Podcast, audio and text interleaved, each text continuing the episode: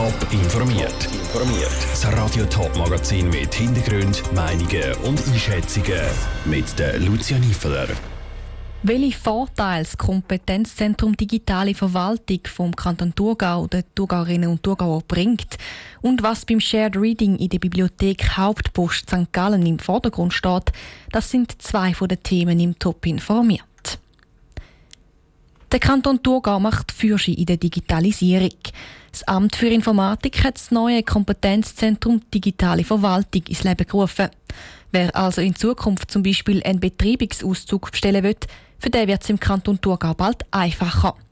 Die Leiterin von dem Kompetenzzentrum Digitale Verwaltung, Eva Boretti, ist am Jan Isler Rede und Antwort gestanden.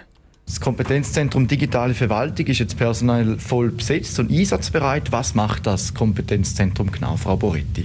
Das Kompetenzzentrum Digitale Verwaltung bringt eigentlich die Strategie Digitale Verwaltung jetzt auf den Boden beziehungsweise die operationalisieren, wie man sagt, oder ich sage immer zum Leben erwecken. Es gibt dort fünf Handlungsfelder, die wir haben. Das erste, wo man sicher angehen, ist der Kunde im Zentrum, also eine ganz starke Kundenfokussierung an unserem Leistungsangebot nach außen, logischerweise auf digitalen Kanälen, wie es die Strategie auch schon ein bisschen anlässt.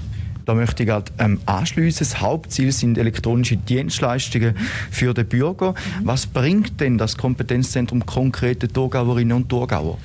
Wie gesagt, ähm, das Handlungsfeld der Kunde im Zentrum ist das erste, das wir bearbeiten. Und ein großes Projekt, das wir jetzt am Anstoßen sind, ist der digitale Kundenschalter. Also vielleicht ganz ähnlich, wie Sie es aus Ihrem täglichen Leben vielleicht aus dem E-Banking-Bereich kennen, ähm, schaffen wir auch an einer Portallösung im Moment, wo perspektivisch und in der Vision der Kunde, also Einwohnerinnen und Einwohner vom Kanton, können unterschiedlichste Leistungen beziehen. Ich sage von Steuerdeklarationen bis Betreibungsregisterauszüge bis Dienstleistungen, die man vom Straßenverkehrsamt kann beziehen, bis Dienstleistungen einem Migrationsamt. Also jede Dienstleistung am Endkunden, aber auch für die Gemeinden selber und für Unternehmen, Verbände. Also wir haben natürliche und juristische Personen in der Vision, die wir möchten bedienen Eva Boretti im Beitrag von Jan Isler. Durch die Corona-Krise hat der Kanton Thurgau auch gemerkt, dass es wichtig ist, alle Verwaltungsdienstleistungen der Bevölkerung zur Verfügung zu stellen, das auch wenn die Schalter geschlossen sind. Viele erinnern sich wahrscheinlich noch an die Lektion in der Schule, wo ein Buch zusammen gelesen worden ist. Der Lehrer oder die Lehrerin hat jemanden aufgerufen, der oder die hat ein Stück gelesen und dann war der Nächste an der Reihe. Gewesen. Auch in St. Gallen in der Bibliothek Hauptpost wird heute Abend im Rahmen vom Shared Reading gelesen. Mit dem Vorlesen in der Schule hat Shared Reading aber wenig zu tun. Vivian Sasso. Shared Reading kommt ursprünglich aus Liverpool. Dort ist es vor mehr als 15 Jahren als literaturbasierte Intervention entstanden, erklärt Judith Meyer, die in der Bibliothek Hauptpost St. Gallen schafft und Shared Reading Anlässe begleitet. Wo man gemeinsam miteinander so die wohltuende Wirkung von laut gelesenen Worten probiert zu empfinden, wo grosse Literatur miteinander gelesen wird und so das auf uns wirken und sich so tragen von den Worten.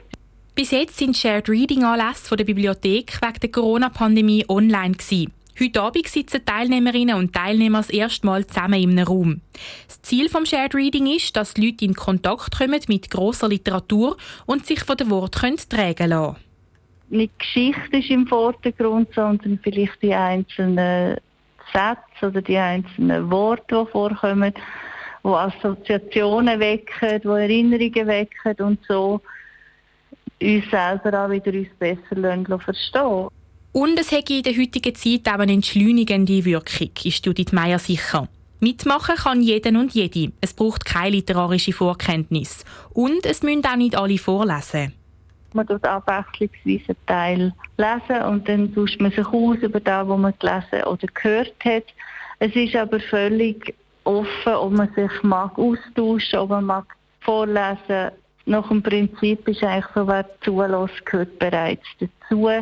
Schlussendlich geht es darum, Literatur mal auf eine andere Art zu erfahren, erklärt Judith Meyer. Und so wird auch ein relativ einfacher Zugang geschaffen zu den grossen Büchern der Weltliteratur. Der Beitrag von der Vivienne Sasso. Das Shared Reading in der Bibliothek Hauptpost St. Gallen ist heute Abend am 7. Es hat noch freie Plätze. Interessierte können sich über die Seite der Bibliothek anmelden. Bis Ende Jahr gibt es noch acht weitere Shared Reading Termine. In unserer Sommerserie widmet wir uns dem Frauenstimmrecht in der Schweiz, das vor 50 Jahren eingeführt worden ist. Unsere Bundeshauskorrespondentinnen und Korrespondenten haben zu dem Jubiläum mit Frauen in jedem Alter geredet. Heute stehen vier Frauen im Fokus, die ans Gimmi gehen und noch nicht abstimmen können. Cosette Espinosa. In der Bundesstadt Bern hocken im Pärkli, nur ein paar Schritte entfernt vom Parlamentsgebäude, vier junge Gymnasiastinnen und essen ihr Mittag. Sie sind alle gleich volljährig. Dank dem Frauenstimmrecht werden auch sie gleich dürfen abstimmen. Die Zoe wird das auf jeden Fall machen, sagt sie. Also ich freue mich eigentlich mega zum Stimmen, weil ich helfe auch immer meiner Mutter zu stimmen und selber eine Stimme zu haben. Freut mich einfach, damit ich auch mitentscheiden kann, wie es in unserer Schweiz aussieht. Eigentlich speziell, wenn man überlegt, dass Abstimmen und Wählen vor nicht allzu langer Zeit für junge Frauen gar nicht erst möglich war, findet auch Naira. Irgendwo durch wirkt es selbstverständlich, weil es halt da ist, seit ich auf der Welt bin. Aber 50 Jahre sind echt nicht viel. Und die Frau sollte schon viel länger etwas zu sagen haben. Und das stört mich schon. Allerdings, es werden wohl nicht alle von ihren Kolleginnen abstimmen, sobald sie können. Das könnten dort Gründe sein dafür. Divana sieht Verbesserungspotenzial. Es liegt auch recht viel daran, dass man vielleicht nicht an die richtigen Informationen kommt. Und ich glaube, das könnte man noch ein bisschen fördern, dass man noch junge Leute aufklärt oder wie man sich eine Meinung bildet, damit man halt mehr Leute dazu bringt, zu stimmen. Und vielleicht halten auch noch andere Gedanken junge Frauen vom Stimmen ab, ergänzt Zoe. Teilweise ist man vielleicht nicht so interessiert und dann hat man vielleicht auch Angst vor dem Erwachsensein oder so, wo man dann wirklich dazugehört und muss wie fast mitentscheiden die Verantwortung hat. Und die Verantwortung die gilt es zu übernehmen und sie auch einzufordern. Überall und bei allen, so die 17-jährige Naira. Ich habe das Gefühl, wir müssen auch bei den jungen Herren anfangen und nicht nur bei den jungen Frauen. Und auch dort echt so eine gewisse Erkenntnis bewegen. Und nebst der Geschlechterfrage ist es auch eine Frage der verschiedenen Generationen. Als Bürgerin wählen, das heisst ja auch für die eigenen Interessen einstehen. Sie sind froh, wenn ihre Generation das mehr macht sagt Merl zum Schluss. Ich möchte einfach, dass meine Stimme etwas bewirkt, dass wir auch etwas verändern können und die älteren Leute auch ein die Macht nehmen können, weil im Endeffekt sind wir die, die am längsten noch hier leben und nicht die alten Leute. Und ich hätte gerne mehr Macht, etwas zu sagen. Die Mittagspause im Gymnasium die geht zu Ende und die vier künftigen Stimmbürgerinnen machen sich auf den Weg. Der Beitrag von der Cosette Spinoza. Morgen gibt es den zehnten und letzten Teil von der Sommerserie zum Frauenstimmrecht in der Schweiz. Top informiert, auch als Podcast. Mehr Informationen gibt es auf toponline.ch.